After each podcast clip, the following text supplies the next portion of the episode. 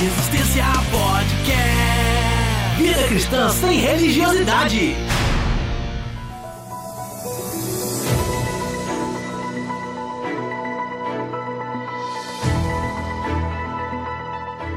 Depois de 13 anos em que o Brasil permaneceu sob o governo do Partido dos Trabalhadores, culminando no maior escândalo de corrupção da história do país, onde a Operação Lava Jato colocou atrás das grades dezenas de pessoas envolvidas nos arranjos financeiros entre agentes públicos e privados, um sentimento de interesse pela política, aliado a um senso de justiça, surgiu no meio de uma grande parcela dos brasileiros. No dia 28 de outubro de 2018, o segundo turno das eleições foi decidido entre o candidato do PT, Fernando Haddad, e o candidato do PSL, Jair Messias Bolsonaro, que foi eleito com respaldo de quase 58 milhões de votos diretos. O apoio de lideranças evangélicas nos templos e nas bancadas do Congresso, a participação em cultos cristãos e a repetição do texto de João 8,32 como mantra fizeram com que milhares de cristãos denominassem um novo presidente como candidato escolhido de Deus. Um ente cristão com fama de incorruptível e que merece o apoio incondicional.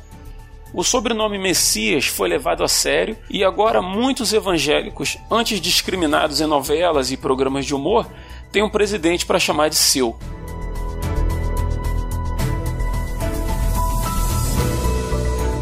Direita e esquerda agora têm seus representantes messiânicos, os pretensos salvadores da pátria. Mas, biblicamente falando, onde esses cristãos encontram um respaldo que justifique essa sua esperança? Estariam os evangélicos brasileiros cometendo o mesmo equívoco dos judeus dos dias de Jesus, que buscavam os sinais de um Salvador, não reconhecendo quando ele estava bem diante deles? Quando o empenho político deixa de ser um exercício saudável de cidadania e se torna uma prática de idolatria. Isso e muito mais nesse episódio. E para tanto eu recebo aqui hoje dois grandes amigos para a gente bater esse papo. Primeiramente aí, seja bem-vindo, grande Will. Opa, Rodrigo, tudo bem, cara? Obrigado pelo convite. Bom dia, boa tarde, boa noite, galera. E tá aqui com a gente também o meu amigo mais antigo aí, pra inveja do Will, o grande Edivaldo Nascimento. ah, nem invejo tanto assim, cara. Nem invejo tanto assim. o problema é ficar com ciúme, né? E depois ficar brigado, né?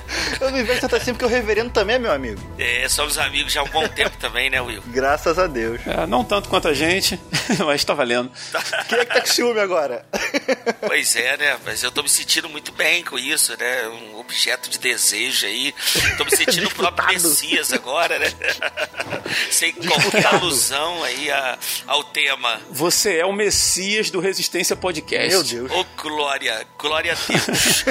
Mas é um, é um prazer estarmos juntos aí, né? É sempre muito bom conversarmos, batermos esse papo aí, para podermos, assim, tratar de temas às vezes não tão agradáveis, né? Uhum. Para se ouvir, mas a gente precisa é, estarmos assim juntos, antenados aí em tudo que está acontecendo, porque fazemos parte aí dessa sociedade, embora a, a palavra de Deus diz que nós não somos desse mundo, mas estamos aqui, né? enquanto estivermos aqui, nós influenciamos para o bem ou para o mal, né? Uhum, então estamos aí para poder ajudar os nossos ouvintes a, a, a, se posicionar diante das, dos desafios aí da nossa sociedade. Ou, ou pelo menos a ter um, um contraponto, né? Para fazer pensar, né? Exatamente, né? Porque, é como você falou na abertura, né? É, nós éramos muito discriminados como cristãos protestantes, né? Evangélicos uhum. aí, estereotipados, né? E hoje a gente vê figuras que fazem parte aí da, da, da política. Influenciadores, né, cara? Influenciadores, pessoas figuras de influência. É, influenciadores, né? Agora a internet acaba trazendo essa vantagem, podemos dizer assim, entre aspas, talvez, uhum. de ver pessoas que pensam no meio cristão, porque antes a gente era considerado é, alienados, essas coisas, né? Então a gente está aqui também para pensar uhum. e, e pensar fora da caixinha, né? Pensar de forma que a gente não não seja formatado pelas nossas doutrinas ou formatado pelo pensamento da cultura evangélica de uma forma geral, né? Aham, uhum, verdade, é importante. E como você falou, às vezes a gente tra traz temas aqui que são muito gratificantes de fazer, né? A gente fala de coisas que a gente vive. Mas às vezes a gente, a gente traz é, temáticas que não é aquilo que a gente vive. Na verdade, a gente tem que criticar uma coisa que a gente entende que é, existe possibilidade de, de fazer alguém pensar a respeito e de repente fazer melhor. Né, isso eu digo assim com muita, com muita humildade. Né? A gente não, nós não somos donos da verdade, mas a gente pensa, né? E a gente quer aqui compartilhar com você que está ouvindo né, aquilo que a gente pensa. E antes da gente começar, eu queria fazer uma ressalva. Provavelmente muitos cristãos, né, começando a ouvir esse, esse episódio do Resistência Podcast, dado que já foi falado até aqui, né, só nessa, nessa introdução, vão taxar a gente de esquerdista, vão querer mandar a gente para Cuba, né? vão querer jogar ovo podre aí no, nos nossos repórteres do, do Resistência Podcast, tomar o microfone na, nas ruas e etc. Dar uma né? voadora, né? Dar uma assim. voadora nos peitos aí do, do Rodrigo Muniz quando encontrar ele na rua aí. Né? Mas, primeiramente, eu quero deixar claro que nós não somos extremistas. Né? Nem de longe a gente Sim. faz parte de, de movimento de esquerda é, nem de direita, nós não somos filiados a nenhum partido político. A movimento político nenhum. É, movimento partido político, político nenhum. nenhum. Nós somos cidadãos, eleitores, né? E o principal, cara, nós três aqui hoje, eu, Edivaldo e o Will, nós votamos no Jair Bolsonaro Exatamente. no segundo turno da última eleição. Né? A gente não vai entrar aqui na, nos pormenores, se foi voto de protesto, o objetivo do programa não é esse. Mas eu quis trazer três eleitores do, do Jair Bolsonaro é, para que a gente tenha um mínimo de respaldo a fazer alguma crítica. Né? É, a gente tem aqui na equipe do Resistência Podcast amigos que são de esquerda, é, que, que simpatizam, né, são filiados em partidos políticos de esquerda, outros que são quase apolíticos, assim, se, se abstiveram de votar, né, por, por não concordar com uma das propostas que foram apresentadas pelos candidatos e tal. Mas a gente quis reunir essa. Eu quis, na verdade, né, a ideia foi minha de reunir essa galera aí para que a gente não seja taxado de estar fazendo campanha para A ou para B. E a segunda coisa que eu quero dizer é que a gente também não está aqui para fazer análise do governo né, e nem análise do governo anterior. A gente já tem um monte de podcast de, falando de, de política aí, para o gosto de, de, quem é de esquerda, para quem é de direita, para quem é de centrão, seja lá o que for, não é nosso objetivo aqui hoje. A gente está aqui para conversar e expor nossa opinião naquilo que é apenas mais um tema em que a gente acredita que pode contribuir de alguma forma com aqueles que, que nos ouvem. Né? O nosso foco aqui é vida cristã, sempre. Né? Então, feitas as ressalvas aí, né, porque isso é um tema espinhoso, né, difícil de se mexer, né, porque tudo na política hoje está extremamente polarizado, né, então vamos ao papo.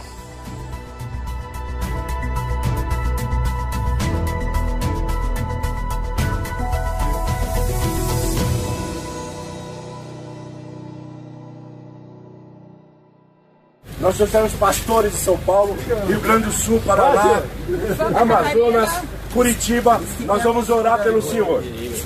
Quem é, quem que vai orar aí? Pastor Francisco vai orar pelo Senhor. Estivemos orando hoje em frente ao seu gabinete lá. É. Lá no, na Praça dos Três Poderes. Sofá top. É. Não, não vi não, mas. Pastor, eu sou Importante, minha esposa é evangélica, sou católico, nós somos cristãos. Amém. Então, a palavra de Deus sempre é bem-vinda. Amém. Muito mais. num momento como esse, onde eu peço, posso é pedir que tu olhe pelo Brasil e que o povo não entre em pânico, porque esse problema vai passar. Tem que passar. Queremos dizer o seguinte, a palavra de Deus diz como foi Josué, assim será os seus dias sobre essa terra. Vem com Josué lutar em Jericó, é Ninguém poderá, e ainda falo, ninguém poderá te resistir todos os dias da tua vida. Em todos, todos os planos que o Senhor profetizou sobre a tua vida, ao qual nós temos, cre, cremos e temos fé, acontecerá. Ainda que os outros poderes se levantem contra ti, o Senhor não permitirá que tu sejas desarregado do cargo que foi Ele que comissionou. O senhor não é só presidente do Brasil, de muitos países estão olhando para o senhor. Muitos cidadãos estão olhando para o presidente do nosso país. A responsabilidade que está sobre as tuas costas, o Senhor diz, eu aliviarei porque eu estou na frente dele. Ninguém poderá resistir a ele. Esse é meu servo que eu coloquei aqui para reinar, para mudar a história desta nação. Porque o Senhor mesmo disse: Vou varrer a corrupção desta nação. Querendo ou não, agradando ou não, aqueles que se alimentam dessa corrupção, o Senhor manda dizer que seus, os dias deles estão contados nesta terra. Amém. Nós estamos há 15 meses sem nenhuma denúncia de corrupção. Glória a Deus!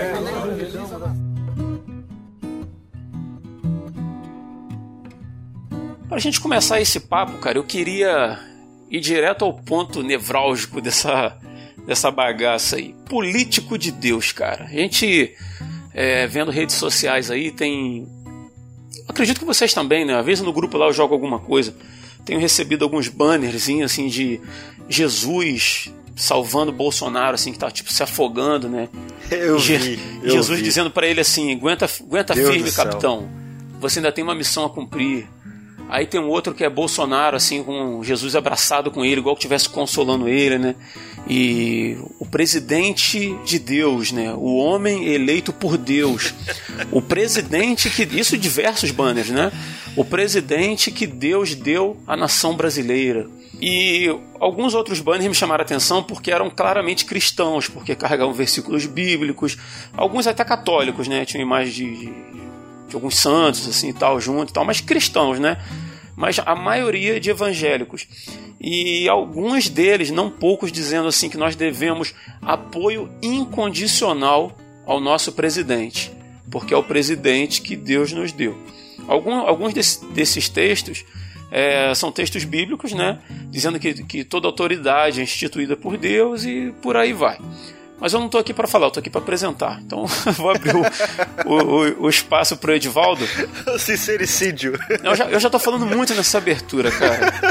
Eu tenho muito trabalho editando esse podcast. Tô em quarentena, cara. Eu preciso falar com alguém, cara. Minha mulher não me aguenta mais. Ele precisa abrir o coração, Ed. Ele precisa abrir o coração, Ed. Mas vamos lá. Político de Deus e confiança incondicional. Existe isso, Ed? Rapaz, quando eu vejo esse cenário aí e esses memes e banners aí que você citou, eu me lembro da história, né? É, não querendo comparar, né? Evidentemente, como você falou, não somos nem de direita nem de esquerda, fomos Uhum. eleitores aí do Bolsonaro, sim, por questões diversas, mas isso me faz lembrar assim, muito nitidamente o posicionamento tanto da Igreja Católica quanto a Igreja Protestante Alemã no período do nazismo, né? É, eram, eram, era cantado hinos, hinos dentro dos templos é, em homenagem ao Führer. Aham. Então, assim, Hitler era exaltado dentro dos templos, né? Depois virou as costas para os cristãos, e, enfim, né? E, e- e com as suas justificativas ali para eugenia, né? Para as, as mortes, sei lá, de judeus, a, a sua ambição imperial, mas é, é, mal comparando, né? Tá muito parecido. Isso me preocupa bastante, porque de fato eu me lembro aí de uma palavra do Ed Renikiewicz, muito, muito oportuna, falando sobre a vocação da igreja, né? E aí ele vai dizer muito nitidamente: olha, a igreja não é uma ONG, embora ela faça projetos sociais e ajude, ela não é uma ONG, né? A igreja, ela não tem, não é um clube, embora tenha momentos de sociabilidades, né? Mas não é um clube. Aí ele chega nesse momento, a igreja não é ela não é, é- ela não tem vocação política, embora ela está envolvida nas, nas relações da polis, da cidade, né, está inserida dentro de uma cidade, mas ela não tem vocação política, né? Aham. Então a igreja ela está aí para pregar o evangelho, ela é a boca de Deus, é a voz de Deus nesse mundo caótico, né? Então a, a minha preocupação é você tomar, pegar uma figura, um- um homem e o, próprio, o engraçado é que o próprio sobrenome acaba ajudando nisso, né? Nessa comparação, né? É incrível, Coincidência, né? Coincidência, claro que é uma coincidência. É, é claro, assim, a gente tem que pensar que tanto ele, quanto o Dilma, quanto o Lula, quanto os demais presidentes que fizeram parte do país, foi Deus que colocou. Se você acredita que Deus é soberano, né, Aceita o pacote, E ele coloca reis e tira reis, tem que aceitar o pacote todo. Ah, eu já, é, é, o Bolsonaro é o presidente que Deus colocou, mas e os outros? Foi o diabo que colocou? Aham. Né? Não faz muito Exato. sentido. Então, Se, a- assim, se a soberania de Deus for para fazer só aquilo que me agrada, já. não- Aí o soberano sou eu, né? Não, não é soberania, exatamente, não é soberania de Deus, né? É, exatamente. Então, assim, é, evidentemente havia um clamor da- do, do povo, da igreja, já há muito tempo, do povo cristão, né, de uma forma geral, de que, um, que houvesse um presidente que fosse evangélico, por exemplo, né? Graças a Deus, garotinho. garotinho entrou nessa, né? Jesus. É, o que também não é o caso, né? Nós não temos um presidente evangélico, né? Vamos deixar aqui. Não, É. não Não é. temos, não né? é. Não temos, né? Não temos. De fato, não temos um representante, até porque, eh, como eu disse, não é a vocação da igreja. Ela se envolve, ela tem seu papel cível de votar, de ser crítica, mas ela não, eh, não, não deve ter essa ideia messiânica que é muito parecido, né? Que aí é um ponto que a gente vai tratar aí depois. Mas enfim, é, é perigoso. É perigoso porque você está entregando a confiança num homem que vai falhar e que já cometeu falhas e pode falhar, pode nos decepcionar, como Hitler fez. Não estou fazendo a mesma comparação, né? Não, não, sim, sim. Mas só para ter uma ideia, né? De como a igreja se posicionou de muitas formas erradas no passado também. Aham. Né? O, nosso, o nosso papel é orar. Tanto quem, quem tiver no, no poder. Qual é o papel da igreja?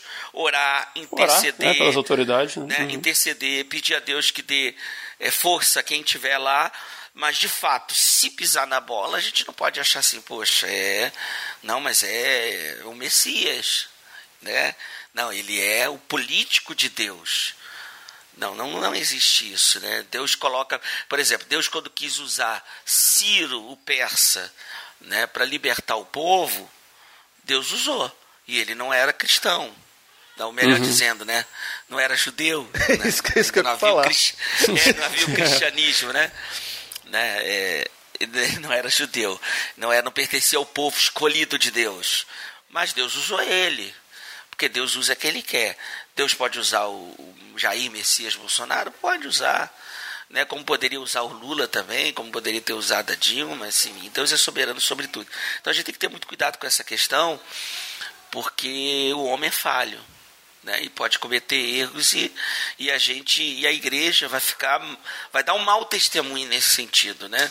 Aham. Já tem algumas igrejas aí que a gente nem considera igreja evangélica, né? Não dá para considerar como igreja evangélica, porque, embora se diz evangélica, já está pedindo isenção, problemas aí com relação à à à Receita Federal, enfim. Aí você vê que muitos desses apoios têm interesse também. Então a gente tem que ter muito cuidado com isso, né? Eu não, não, não acredito que existe político de Deus, né? Tem uma bancada evangélica, tem representantes lá, enfim, mas não é a vocação da igreja. Se você entender que você, como crente, é a igreja, você tem que entender, não é a minha vocação. Minha vocação é pregar o evangelho, porque o mundo jaz no maligno. Né? Então, a minha, minha principal missão aqui é falar das boas novas do evangelho. Vou me envolver, vou ajudar quem puder ajudar, né? vou, poder, vou votar, vou ser crítico no meu voto. Não vou ser um voto, não vai ser um voto porque alguém está me dando uma, uma coisa em troca. Claro, evidentemente que no voto todos nós pensamos em muitas questões aí com relação à família, com relação às questões morais, sociais e questões que até contra a pregação do evangelho, a gente pesou isso tudo na balança na hora de votar, né? Então, foi aquele voto assim, é, o menos pior, né, vamos dizer assim, né? Porque a gente estava numa situação muito complicada de candidatos. É, aham. Tava, deprimente, tava deprimente, né, cara? Vamos lá, né? É, quem mora no Rio de Janeiro sofreu isso também com relação aos candidatos a governador, então Sim, sim. né, a gente ficou nessa situação. Agora, né, uma hora para outra a pessoa pode mudar, porque o homem é falho, falho, né? Então, maldito é o homem que confia no outro homem, né? Já diz a palavra de Deus. É. Cara, eu comecei esse programa aí pisando em ovos, cheio de dedos de explicações. Aí o Edivaldo vem e me solta. Que o ouvinte ouviu sua fala de 10 minutos. A única coisa que, a única coisa que vai ficar para ele é o seguinte: o Jair Messias Bolsonaro, ele pode também nos decepcionar, assim como Hitler. Não, foi essa a intenção, né? Não, eu, eu só. E a igreja, e a igreja apoiou os dois. Não, é, é, apoiou, mas a igreja, eu falei da igreja alemã, hein? Eu coloquei bem especificamente a É. igreja alemã, hein? Sim, sim, sim. Ed, Ed, se eu te falar que a igreja alemã apoiou até os campos de concentração, Não duvido. tem um. Só um off-topic. O, tem um livro que eu li, de, é uma trilogia né, de, um, de um historiador, que ele fala que há fortes indícios que muitos- muitas pessoas que eram da igreja construíram Auschwitz, por exemplo. Caramba, é. Então é um negócio muito forte, muito Caramba, pesado. cara. Mas, enfim. Sabe, sabe o nome do livro? Eu- depois eu vou mandar, é do Richard Evans. Depois me manda pra eu botar no. Eu mando, é, são, são três livros. Depois eu, depois eu mando. Depois eu mando. Mas e você, Will, como é que você pensa essa questão aí do, do o político de Deus, o político eleito por Deus? o político de Deus. Primeiro, eu não acredito em messianismo político, né? Já começa por aí. Uhum. Porque quem tá ali, eu creio. Até uma fala do Lobão que eu conversei contigo, contigo uma vez. Que quando a pessoa tá ali, a cabeça muda. Que a pessoa se sente muito mais do que ela é. Porém, vamos voltar um pouquinho acerca das... Isso aí é, é, é questão da, da humanidade, né, cara? O poder absoluto ele corrompe. Sim, o poder absoluto corrompe absolutamente, né? Embora o presidente não tenha poder absoluto, né? Mas ele tem muito poder na mão, né? Sim, o poder sim. corrompe, né? Sim. O problema é quando você faz de tudo para manter esse poder, tipo a famosa pós-verdade, que a gente está vendo aí. Tem até um documentário da HBO acerca disso. É After Truth. Porém, vamos voltar um pouquinho, vamos entender como, o que, que aconteceu. Porque eu vejo é, teses de doutorado, de mestrado, e as pessoas ainda não entenderam o que, que aconteceu, por que, que o Bolsonaro está lá. A situação é muito simples você tem uma visão de mundo totalmente diferente, uma visão de mundo onde você, você foca em, em um nicho político e essas pessoas gritam muito alto, a verdade é essa. Você tem muita da questão do decálogo de Lenin sendo colocado muito em prática, você tirando valores familiares, você tirando, você estimulando promiscuidade.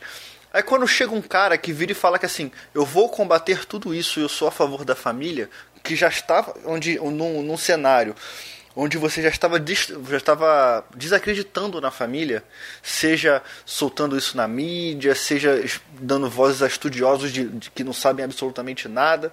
Então você tem um, um elástico puxando para um lado muito forte, que é para um lado um pouco mais é, libertinário, é, apoiando coisas que, que não são da massa, vamos botar assim. O que acreditava se ser massa não é massa.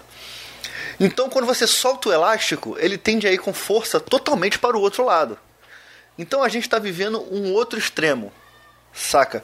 Onde as pessoas elas, elas estão idolatrando o presidente da mesma forma como idolatravam o Lula, porém, é, é, você tem é, muitas restrições é, acerca de família, você tem muitas restrições e palavras muito duras de quem não está com eles.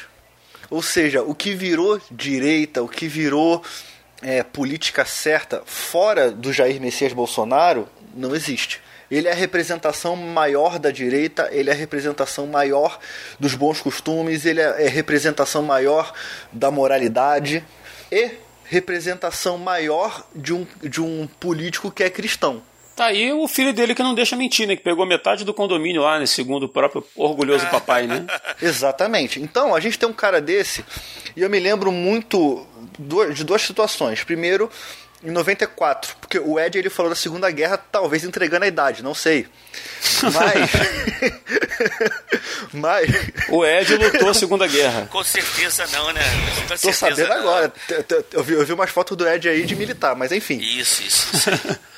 É, em 94, é, foi uma campanha muito massiva das igrejas, onde o, o candidato de Deus era, Lula, era, era Collor e o candidato do diabo era Lula. Onde? cê- Vocês vocês estão mais velhos que eu, vocês lembram disso. Então você tem isso, essa polarização. E toda vez que a igreja se mete na história, isso, isso, isso é histórico da cagada. Vamos ser francos. Você tem a, Toda vez que a igreja se mete a fazer um papel que não é o dela. Exatamente, se mete em política.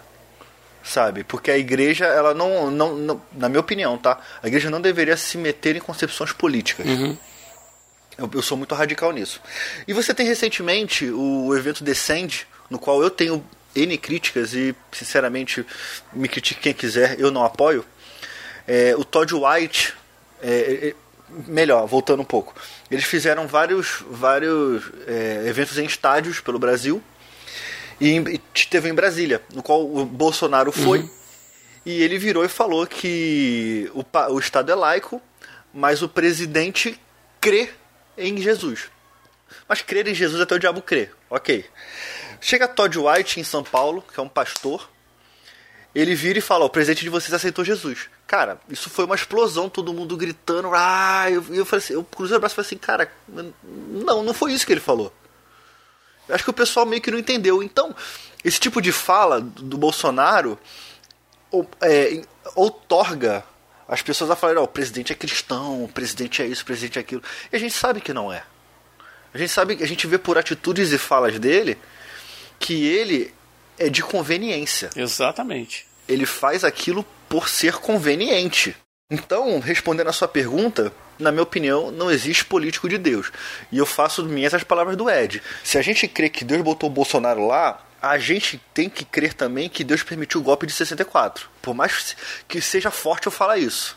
Que Deus botou o Lula lá. Botou entre aspas, assim, não de forma decretiva, mas de forma permissiva. A gente tem que crer que Deus está no controle de todas as coisas, diferente de um pastor aí que eu ouvi hoje falando que se, se Deus estivesse no controle de todas as coisas, não tinha criança passando fome. Parece que é, um, é maluco ele. E segundo, quando uma pessoa vira e fala é, sobre confiança incondicional, eu me lembro muito da fala do, do, do pastor Sila Malafaia, onde ele falou. Ai, não. Calma. Onde, calma, calma, calma. Tu vai, tu vai entender onde eu vou chegar. Quando ele vira e fala assim: ó, não toqueis nos meus ungidos. Se o teu pastor uhum. tá roubando, tá fazendo, deixa ele que ele se entenda com Deus. Quem é que toca no ungido do Senhor e fica impune? ungido do Senhor é problema do Senhor. Teu pastor é ladrão? Teu pastor é pilantra? Você não está gostando? Sai de lá e vai para outra igreja. Cai fora. Vai embora. Só não arruma problema. É isso aí. Ele está correto. Só não arruma problema. Não toque ungido de Deus. Rapaz, aprenda isso. Eu já vi gente morrer por causa disso, irmão. Ou seja, eu não posso falar nada dele porque ele, abre aspas, é ungido. Então, essa confiança incondicional quer dizer que eu não posso contestar. E quando uma pessoa está acima de contestação, isso para mim é ditadura. Você não poderia contestar a ditadura. O AI-5 está aí para provar. Isso, cara, isso é história. Isso não tem nada a ver com narrativa. Isso aí é, são fatos históricos.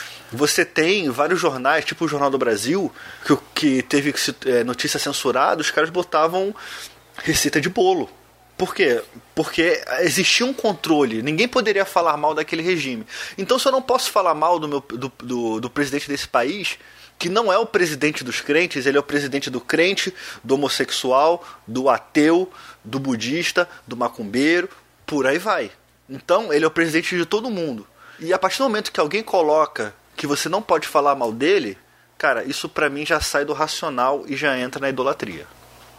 Sim, nós temos acompanhado, presidente, mais do que nós temos acompanhado e orado pela orado. tua permanência, pelo teu sucesso, pela tua sabedoria, pelo teu discernimento ali dentro do Planalto, porque é necessário ter discernimento Está cheio de traíra naquele planalto, o Senhor disse. Mas que precisa ser limpo na hora Não, certa. É ele vai remover todo o lixo daquele planalto. E a questão do, do, presidente cristão? Aí alguém pode estar tá ouvindo a gente falar isso aí e dizer assim, pô, vocês estão julgando a motivação do coração do cara e tal. A gente vive num país majoritariamente cristão, né? O, o Brasil a esmagadora maioria são cristãos de, de nome, né? Ou de nascimento, foram batizados crianças, ou frequentaram a igreja em algum momento e tal, assim, mas a, a palavra diz que é pelos frutos que nós somos conhecidos. Sim. Né? Então, Sim. assim, eu, eu observo os seus frutos e vocês observam os meus. Né? A gente, um, uma jaqueira não vai dar goiaba. Né? Então, se, se eu me denomino cristão, se eu digo para você, afirmo que sou um cristão, que creio em Jesus, mas as minhas atitudes são reprováveis, tudo que eu falo é reprovável. Tudo que eu é, digo publicamente que fiz na minha vida, que desejo para o outro, é contrário ao Evangelho de Cristo. Alguma coisa está muito errada aí. Né? Então o cara ele pode se denominar cristão, mas, cara, pelos frutos que nós somos conhecidos, infelizmente, e, e ressalta aqui, não votei no, no, Bolsonaro porque ele se disse cristão, não. Votei por outras razões. Mas, cara, não, não é, é, uma, uma pessoa que junte Lé com Cré e que conheça o mínimo de, de do, do, evangelho bíblico, cara não vai, não vai afirmar que um cara desse é cristão e muito menos ficar dando apoio incondicional. Cara, você tem noção do que é você dar apoio incondicional para uma pessoa?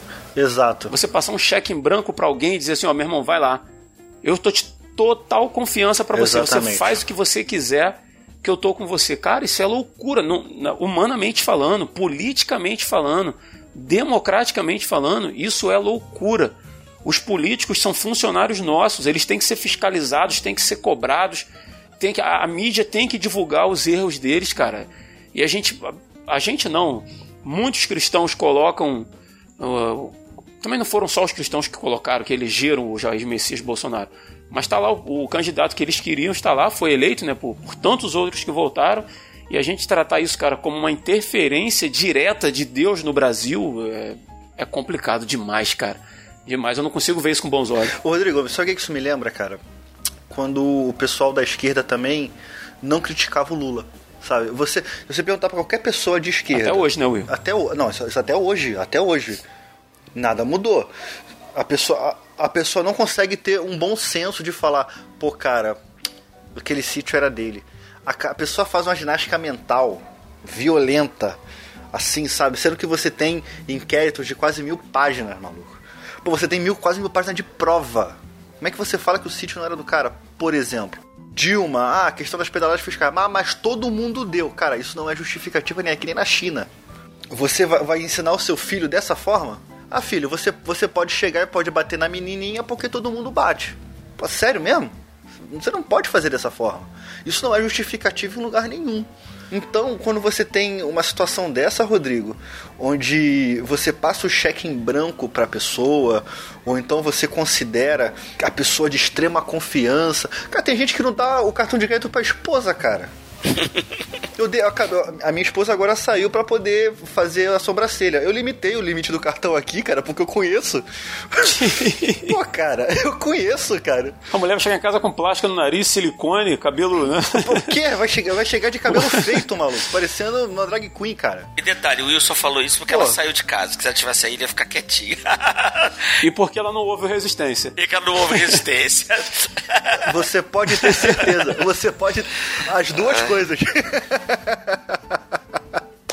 Sabe, cara, é, é, bizarro, cara, é bizarro. Eu acho que a, a, o, o brasileiro em si, ele é tão carente de referência que qualquer referência a gente se apega de uma forma é, cega.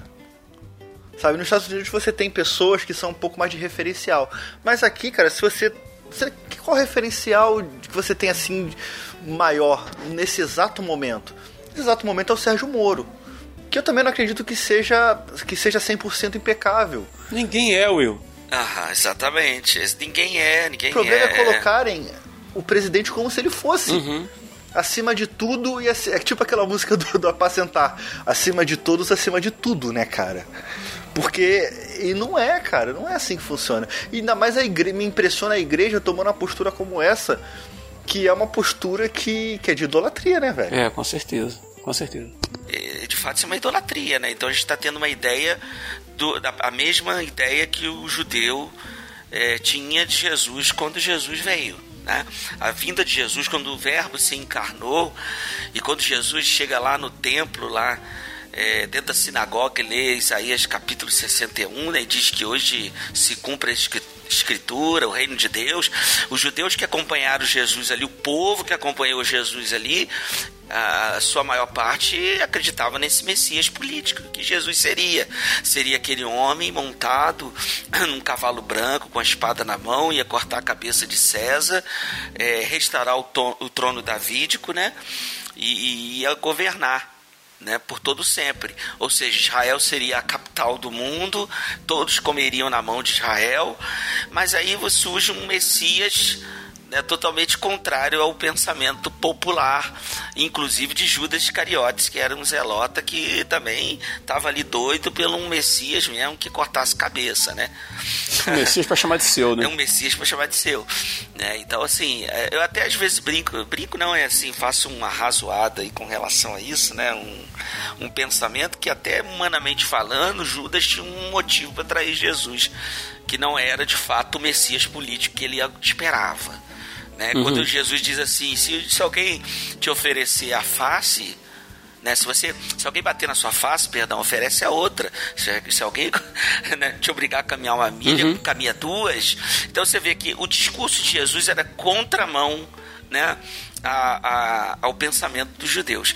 E a gente está voltando nesse papel de novo. A gente está olhando é, o, o, presidente como messias político. Isso é se alguns não estão olhando somente não somente, não somente como Messias político, mas também como um Messias mesmo, né? Daqui a pouco uhum. vamos dizer que o Verbo encarnou novamente. É, eu, eu, eu, assim, o que surge dentro das nossas igrejas aí, algumas coisas assim, eu não tenho é, é medo de afirmar isso. Como, como o. Quase chamei o Will de Hitler. Como o Will disse, né? como, tá longe, não. tá com bigodinho. Não, porque assim, ele citou uma coisa muito interessante, né? Isso aí não é. Eu não duvido que isso tenha acontecido. Porque tamanha era a, a, a, claro que Hitler ele tinha um, não dá para comparar a habilidade política e de discurso de Hitler com o Bolsonaro, não dá, porque o Hitler tinha uma oratória sensacional, vamos dizer, né?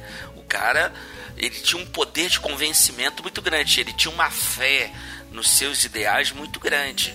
Uhum. Uma fé muito grande. O, Bolso, o Bolsonaro, assim, se a gente for botar com um líder político assim, ele tá ali mais ou menos no mesmo patamar da Dilma, assim, né? Das coisas que fala. Né?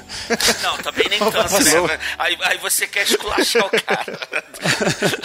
ele, tá, ele tá no meio termo entre Dilma e Lula, tá ligado? Assim, intelectualmente. Pode ser, né? Não, tá, também nem tanto, né? Vocês entre também... Trump e Dilma ali. É, o Trump já é bilionário, né? Milionário, né? O Trump. Ah, eu, eu, inclusive, vi aí a biografia do Trump, interessante, né? Interessantíssima. Você Mas... é um direitista? Não, Fascista. É... é direitista quem faz direito, é isso? É isso aí, exatamente. é, então, eu sou direitista, cara. Fiz direito, mas sou direitista, então eu tô, tô frito, né? Mas, assim, é, é preocupante isso também, porque a gente tá incorrendo no mesmo caminho que os judeus cometeram o mesmo erro e no final das contas foram os mesmos que, que depois gritou lá, é, crucificam, né? Então isso mostra que nós, seres humanos, somos inconsistentes, uhum. somos incoerentes muitas vezes. É só pensar no maior rei da história, Davi era um homem segundo o coração de Deus, mas era um homem de incoerências muito, muito fortes. Por exemplo, é o mesmo homem que conseguia cantar belíssimos louvores a Deus, de exaltação a Deus, né, de glorificar a Deus, é o mesmo que poderia cometer pecados grotescos. Né? Não precisa nem dizer o pecado que ele cometeu, né? de tão grotesco que foi. É que a gente não, que a gente não gosta de fofoca, né, mano? É, né? Beleza. Ah, eu gosto um pouquinho, poxa. é. Mas assim, você vê a incoerência, isso mostra que o homem, ele é vacilante. Então, assim, se a gente a ideia de que o camarada é o Messias, né, político, ou Messias de fato, sei lá, não sei o que, que, tá, o que, que essa mente evangélica tá pensando aí, né? Às vezes é muito difícil de, de ver, né? Daqui a pouco aparece a gente trazendo profecia com relação a isso, né? Quem sabe? Mas é de fato, né? A gente não pode é, crer que ele seja o Messias político que pode pisar na bola na frente, como você falou aí também, o próprio Moro, né? Né? Pode ser que o poder corrompe, né? E o poder absoluto corrompe absolutamente. Então, pode ser que você vê muito dinheiro, muito poder. Né? Se a pessoa não tiver um coração, por exemplo, cristão, um coração firme na rocha e ter os seus, as suas convicções bem definidas, vai se corromper, porque é muito poder. A gente não tem ideia, né? Do poder que há na política, no, no, você está exercendo um, esse, esse tipo de papel? Eu, eu acho, Ed, que o maior poder que o político tem é o poder de barganha. Porque o cara ele tem um estado inteiro para barganhar. Que foi exatamente isso que o Lula fez. Demais, demais. É, ele barganhou um estado que tinha dinheiro, que tinha recursos, em, em, em proveito próprio, em detrimento de, de mim, de você. Foi isso que ele fez. E ofereceu isso para empresas. E, cara, o poder, o poder de barganha desses caras é tão grande que a gente vê situações esdrúxulas. Por exemplo, você gastando 550 milhões para 3 mil respiradores. Como, como tá o inquérito em São Paulo com relação a isso. Sabe? Então você tem um poder de barganha que o cara chega aqui assim, isso custa quanto? Ah, custa 200. Beleza, bota na, no, no, no coisa 500 é simples assim, cara. Então é um poder de barganha muito grande que você tem de conseguir mover o Estado ao seu favor. E no, e no final das contas, é, se esquece, ou melhor, não se quer lembrar, que você está governando por um todo, não está governando para você.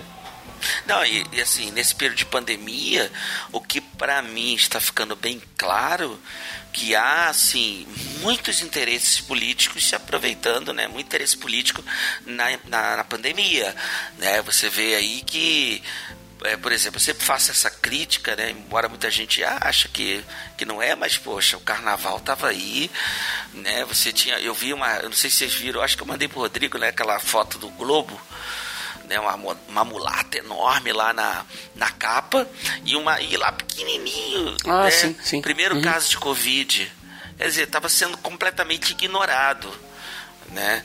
Enfim, então você chega agora, você tem as questões das, das licitações, você tem as questões de muito dinheiro do público que vai rolar sem ter um controle de fato que o, a lei de licitações dá. Então já tem escândalo aí uhum. também no governo do Rio com relação a respiradores. Tem, então, tem. nós, o povo, né? Nós ficamos assim. como ovelhas. né? O é, people. ficamos como ovelhas para o matadouro, porque Exato. a gente não sabe. A gente, na verdade, vira massa de manobra da própria mídia, que deveria também ser imparcial, mas não é, a gente não sabe é, disso. Não é. E não tem, é. Má tem má vontade com o presidente, sempre teve, a gente sabe disso. É. Só que as falas dele, o que, que eles estão fazendo agora? Estão parando de, de ter má vontade e estão relatando os fatos que já são contra ele. Então, a gente é. não sabe até onde é má vontade e até onde é verdade. Então é muito complicado. É, eu, eu não vejo mais TV, então eu, eu não, acabo não sendo tão contaminado como alguns irmãos da igreja que estão desesperados. Eu fico dando uma palavra lá de conforto e tal, porque eu não assisto. Então eu, eu vou lá, seleciono na internet algum tipo de mídia que eu acho mais é, isenta possível e assisto, ou então eu, eu leio. Eu também faço isso. Porque não dá, rapaz, não dá, porque assim. Não dá é, é, a gente não sabe, na verdade, assim, a, a o, o, político, né, a política, o Estado, ele tem informações privilegiadas que nós não temos. Então eles sempre vão saber das coisas antes de nós, sempre, até mesmo que a mídia. Né? Embora a gente está num, num, período tecnológico de muita informação ao mesmo tempo e rápida, mas eles têm ainda informação privilegiada. Então a gente nunca sabe o que é verdade. Então, assim, como é que a gente vai confiar num homem como um Messias? Né, e colocar toda a nossa confiança nele. Não tem jeito, não tem jeito, não tem jeito. A palavra de Deus é clara, né? né? O único perfeito que não pecou foi Jesus. Não tem mais ninguém. Não sobrou ninguém. Deus olhou para a terra e não viu um justo sequer. Então não tem ninguém. A perfeição está em Cristo. A perfeição está em Jesus. Tanto é que se nós somos salvos pela graça de Deus, por meio da fé que não vem de vós, é dom de Deus para que a gente não se glorie. Se isso tudo aconteceu é por causa de Cristo e porque ele conseguiu cumprir a lei. Porque é o único que cumpriu a lei. Por isso que ele disse: Eu não vim revogar a lei, eu vim cumpri-la. Tá? Então eu não vim revogar, eu vim cumpri-la, porque a lei ela apontava para o pecado mostrava o pecado, mas o homem, através da lei, não conseguia se livrar do pecado. Muito pelo contrário, o pecado acabava ficando mais evidente ainda no homem.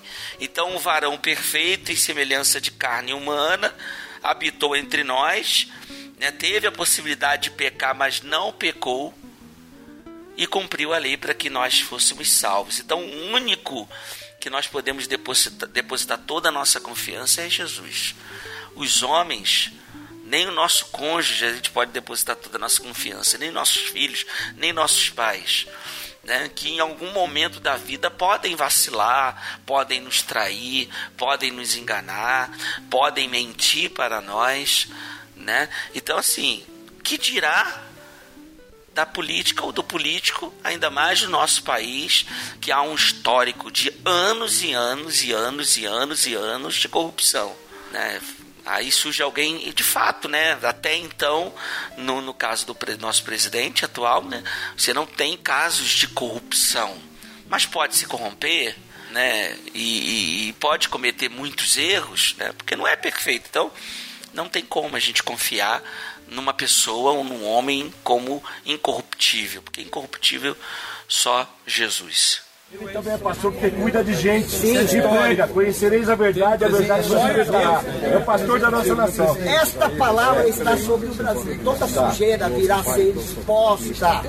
A palavra que você liberou durante a sua campanha vai fazer com que toda sujeira, toda fossa seja aberta e seja exposta. Porque o pecado, se não for exposto, não pode ser corrigido. Então o Senhor vai limpar. E o Senhor achou graça no seu coração. O Senhor achou uma coisa no teu coração que não há em ninguém ali naquele congresso. Achou retidão, achou justiça. E o Senhor quer fazer justiça nesta terra. E é por isso que o Senhor se agradou de ti. E o Senhor escolheu. Como o Senhor mesmo disse, o mais improvável, né? Sem dinheiro para a campanha, tentativa de homicídio, mas o senhor está aqui. Está aqui porque o código Deus será concluído. E o senhor não vai ficar um mandato. Tem um presidente só. como o senhor que nos assiste. Dois mandatos. Queiram ou não queiram, toda essa turma vai ter que te engolir. Ô Will, o Ed entrou num ponto aí que também eu acho que é interessante para a gente é, debater um pouquinho aqui a respeito da. A gente falando sobre, sobre a, o messianismo político, né? Mas a questão da, da idolatria política. Né? Talvez assim, será que a gente, a gente, os cristãos, os apoiadores do Jair Messias Bolsonaro, nesse caso específico, será que não estão substituindo Deus no seu altar pessoal? O Ed falou assim: ah, eu não sei se alguns já consideram ele como Messias político, por causa do nome dele e tal, mas será que alguém já não considera ele como Messias de uhum. fato e tal? E eu pensei, tava pensando aqui assim: será que se alguém de repente está ouvindo a gente pensou assim: ah, mas eu não considero ele como, como Messias divino, né? Ele é apenas um político, né? Mas eu pergunto: será que inconscientemente essas pessoas não estão colocando toda a esperança que deveria estar em Deus nas mãos dele?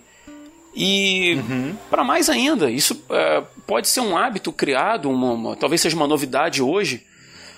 Já, já assim, sendo muito franco na, na, minha ótica, não é, já não é novidade em relação ao pessoal da esquerda. Exato. O pessoal da esquerda coloca de, demais a sua confiança é, nos, nos, líderes eleitos, eleitos democraticamente e tal, mas a impossibilidade deles de fazer uma autoanálise e, e aceitarem que, que, que os seus líderes são são falhos, são corruptos, que devem ser presos, tá, estão sempre arrumando uma desculpa. Hoje a gente vem vivendo isso para um outro lado. É, mas colocar toda a nossa esperança de que um presidente eleito democraticamente uhum. possa resolver todos os problemas da nação, possa fazer a nação brasileira quase como um reino de Deus na terra, na questão moral, na questão social, na questão da corrupção, porque biblicamente a gente sabe que isso não Sim. vai acontecer. Né? A, gente, a gente não vai transformar isso aqui no reino de Deus, não vai. Ao contrário né? do que, se, ao contrário do que sim, muita gente sim. prega. Mas não vai. Infelizmente. Mas você acredita que, que as, quase que eu, eu, perguntei, quase que eu perguntei e dei a resposta, né? É, mas é porque eu estou muito indignado. Né? Eu, eu respondendo. mas não, eu te entendo, eu te entendo, eu te entendo. É, hoje você tá, hoje você tá querendo participar mais, né? Que Ed, legal. além do confinamento, Ed. Eu tô trancado em casa, cara. cara, vamos lá é, existem dois tipos de pessoa nesse, nessa brincadeira. O pessoal que sustenta essa narrativa porque está sendo beneficiado. Isso eu posso dizer de meios de comunicação alternativos, alguns youtubers, é, blogueiros, uhum. é, pessoas que apoiam porque estão sendo beneficiadas de alguma forma, pessoas palestrantes que apoiam porque creem que apoiando ele vão, vão ter algum tipo de benefício, ou até mesmo políticos. Tem um, tem um guerreiro aí que já foi preso no mensalão que está apoiando o Bolsonaro porque é conveniente. Uhum. Vamos ser muito francos aqui. Vamos jogar limpo. Assim como, assim como lideranças evangélicas brasileiras. Né? Lideranças né? evangélicas que estão pressionando o Bolsonaro para ter, ter isenção de impostos. Uhum, exatamente. Sabe, isso aqui é recente. E tem a pessoa que está nisso porque acredita não só que Deus colocou ele lá, mas acredita que, as, que por Deus ter colocado ele, eu tenho que obedecer a tudo que ele fala. Tudo que ele faz e ele vai ser infalível, porque tudo que Deus faz é perfeito. Uhum. Então, quando você tem uma visão dessa, falando, falando das pessoas que são que estão nessa na pureza, a, a pergunta que elas fazem é: tá, Mas se ele sair, quem é que volta? Aí tem aquela memória ruim dos 13 anos do, do Partido dos Trabalhadores. Mas, pô, mas se ele sair, pode entrar alguém da esquerda, aquela promiscuidade toda voltar, aquela luta contra a família voltar. Então a gente, as pessoas ficam entre a cruz e a espada pra poder, pra poder é, ter uma opinião é, isenta. E no final das contas, no final das contas, qualquer mudança não vai vir de lá. A mudança vem daqui, vem um pouco mais de baixo que se a população não, passar a não aceitar certas coisas, e eu não estou falando de, de, de, revolta armada, eu não estou falando nada disso. Eu estou falando de consciência, eu estou falando de metanoia. Se as coisas virem de cá de baixo, eu duvido se a pressão for, se, se exercer a pressão certa contra o presidente ou, ou dando um direcionamento diferente, que lá eles não se sentem pressionados, seja o presidente, seja o Congresso, porque Aí entra outra questão. Muita gente tem o poder da narrativa. E a narrativa atual é: esse cara é muito melhor do que tudo, tudo, já, tudo que já se viu. Ignora defesa de filhos, mudança na, mudança na força bruta de liderança da PF e por aí vai. Sabe? É, é, você otorgar leis que vão, que vão contra o combate à corrupção, ignora-se tudo isso por uma idolatria cega e por uma narrativa. Porque eu quero ter sempre razão. No final das contas, eu acho que não posso estar errado, mas no final das contas é tudo um exercício de ego, cara. Sabe? Que, porque eu, quero, eu não tive razão durante 13 anos. Eu fui, entre aspas, perseguido durante 13 anos. Me criticaram, me estereotiparam durante 13 anos. Mas agora eu não quero perder a minha razão. Agora eu tenho uma pessoa lá que, por mais que eu não concorde com tudo, eu tenho que ir a favor dele porque senão eu vou perder a minha razão. Eu vou ser feito de palhaço. Eu. Por que eu tô chegando a essa conclusão? Porque recentemente eu vi um pastor é, todo tatuado tal, um pastor bem famoso, tem o nome de um lutador de MMA, quem quiser procura. E, e ele falou exatamente. Eu, eu, não sei quem é, mas o único lutador, que então, eu conheço é o Anderson Silva, porque então, eu também não acompanho muito Eu não vou falar o nome dele, não. mas é por aí.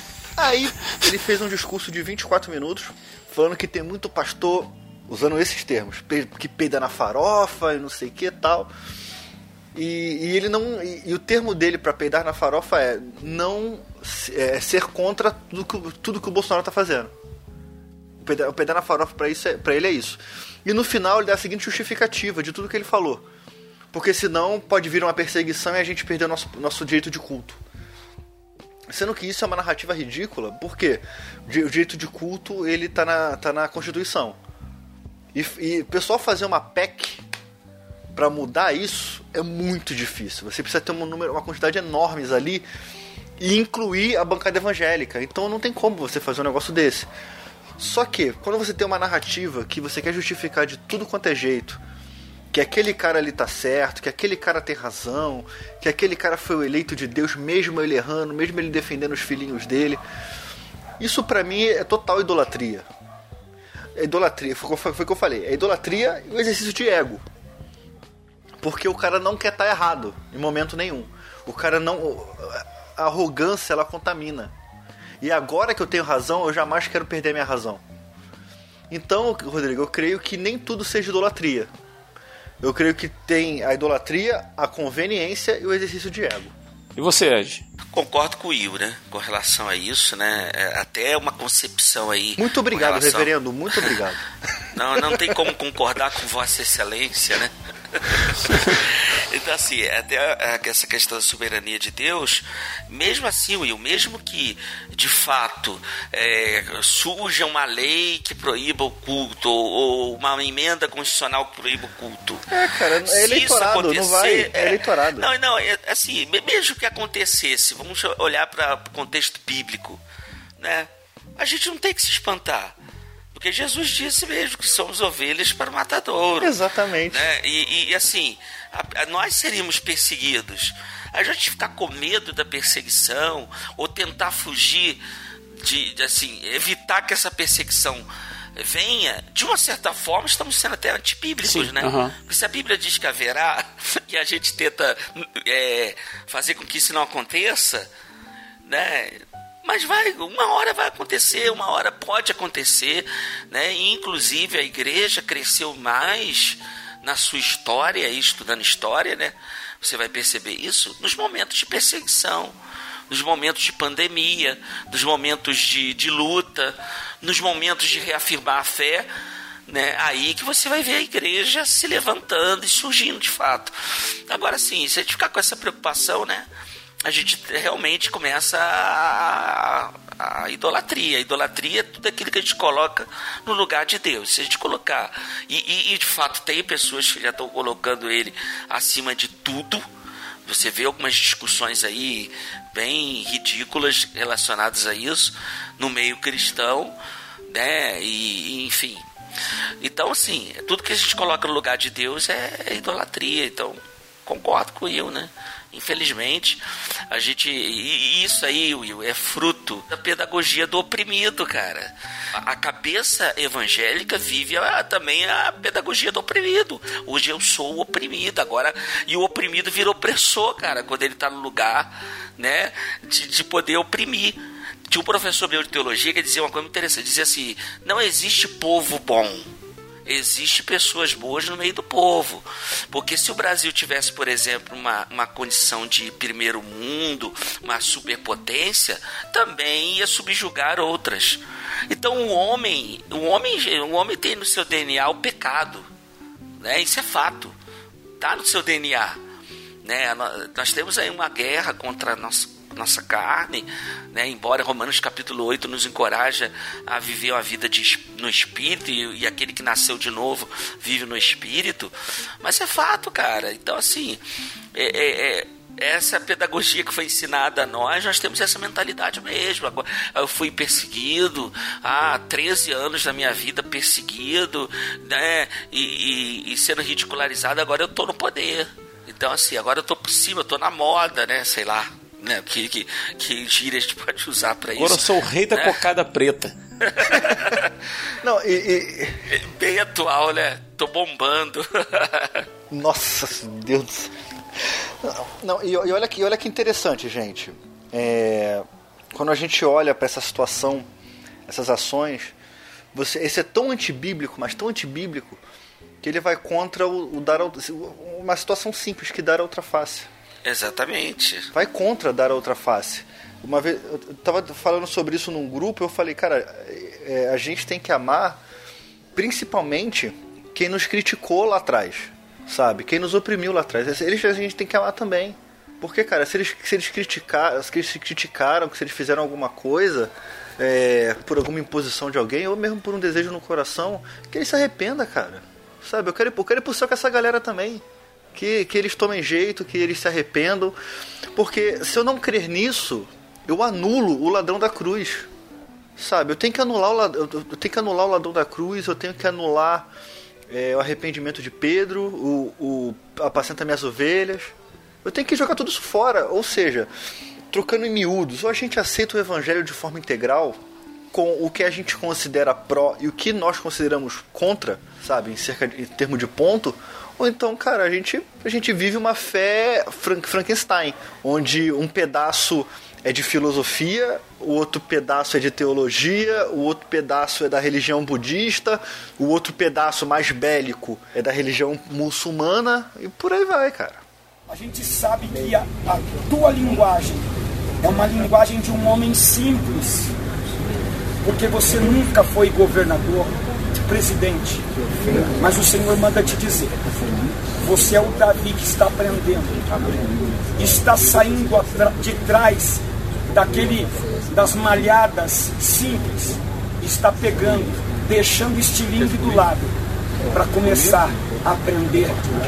A guerra não é guerra para matar ninguém, mas é a guerra para governar um povo uma nação tão gigante como o Brasil.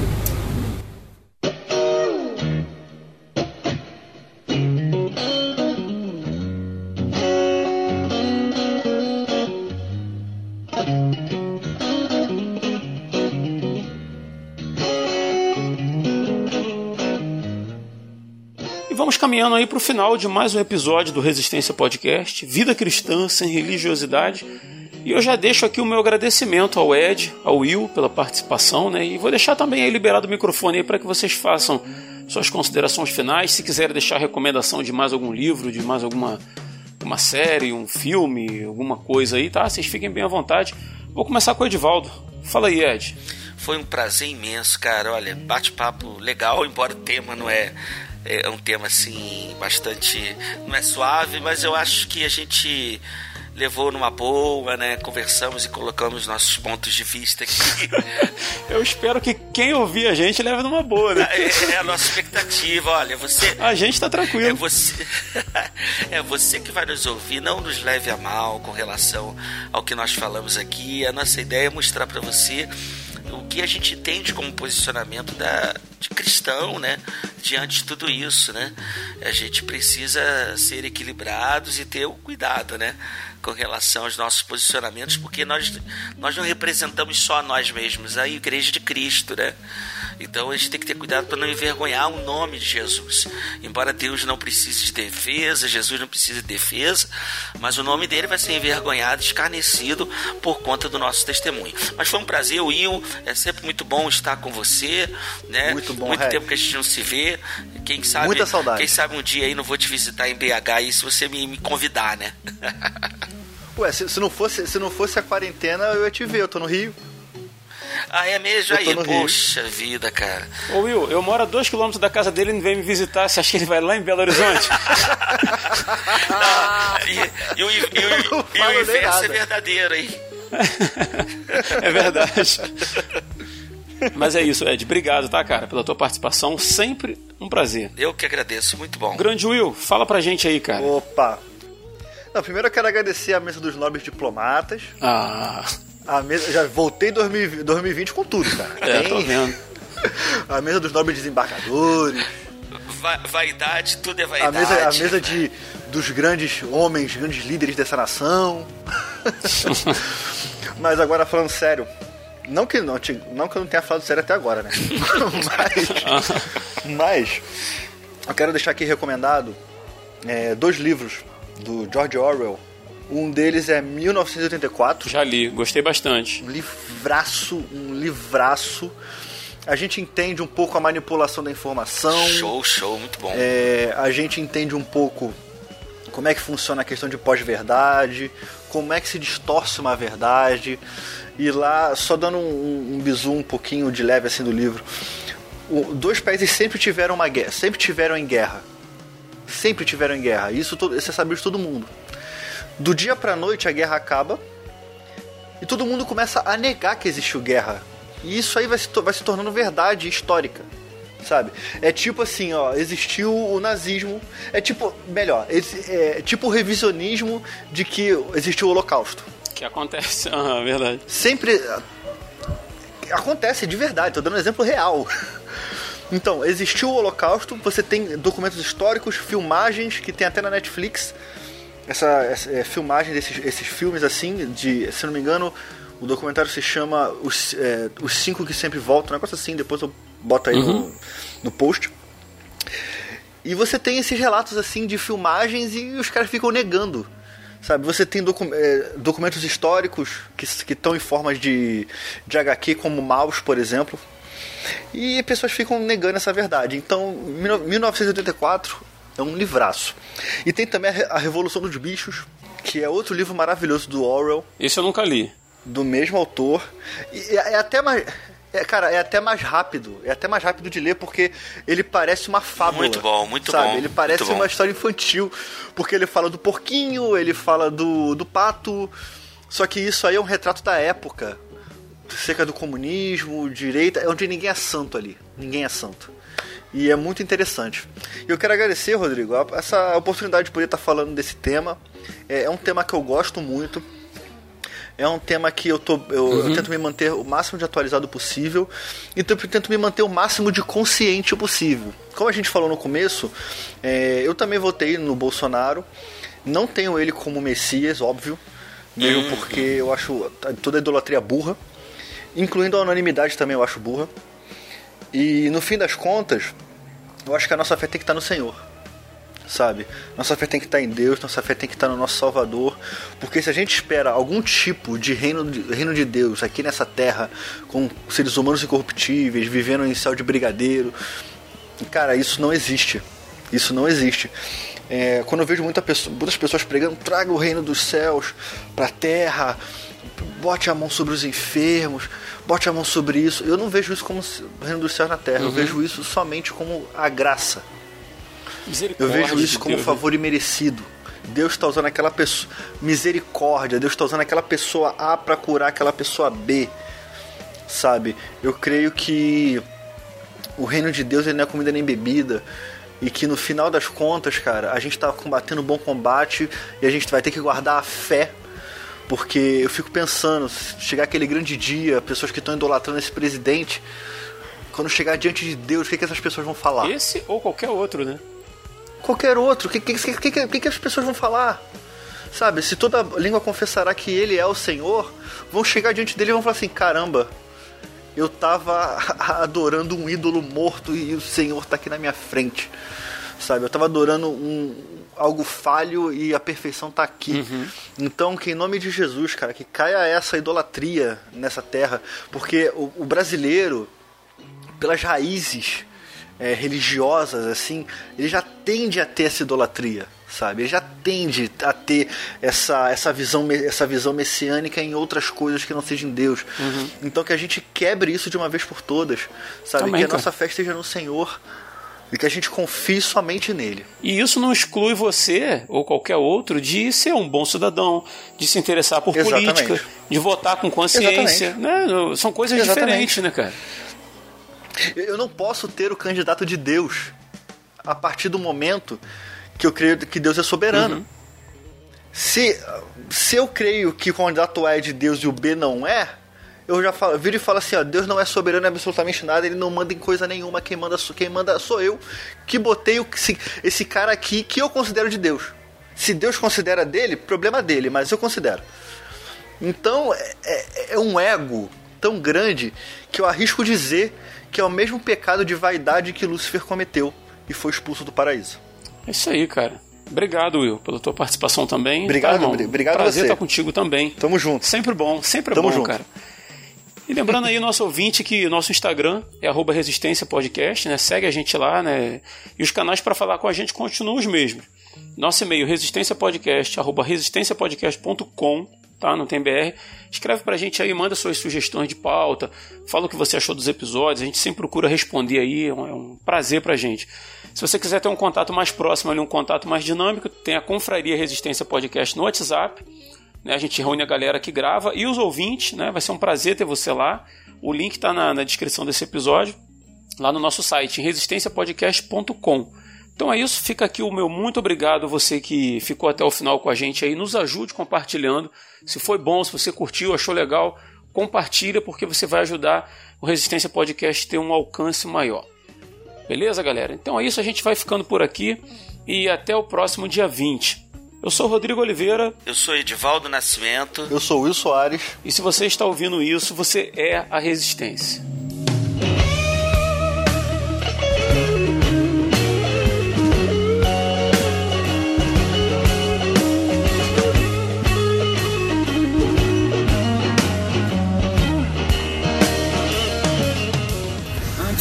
ser presidente, eu já falava na nossa igreja e para todo mundo: esse homem vai ganhar a presidência da República. Antes do senhor ter se candidatado, eu falei: esse vai ser o Messias. Bolsonaro. Não é uma questão. Gente, é profecia. É Donald Trump. Bolsonaro, o Messias Bolsonaro. Essa aliança foi os céus que Salmo 139 fala sobre isso. Que o Senhor te abençoe. Obrigado por nos receber. Obrigado. Tanta coisa que o Senhor tem fazer. Mas nós somos seus guardiões em oração, assim como esses anjos de guerra. Deus abençoe o Senhor. Tem um exército.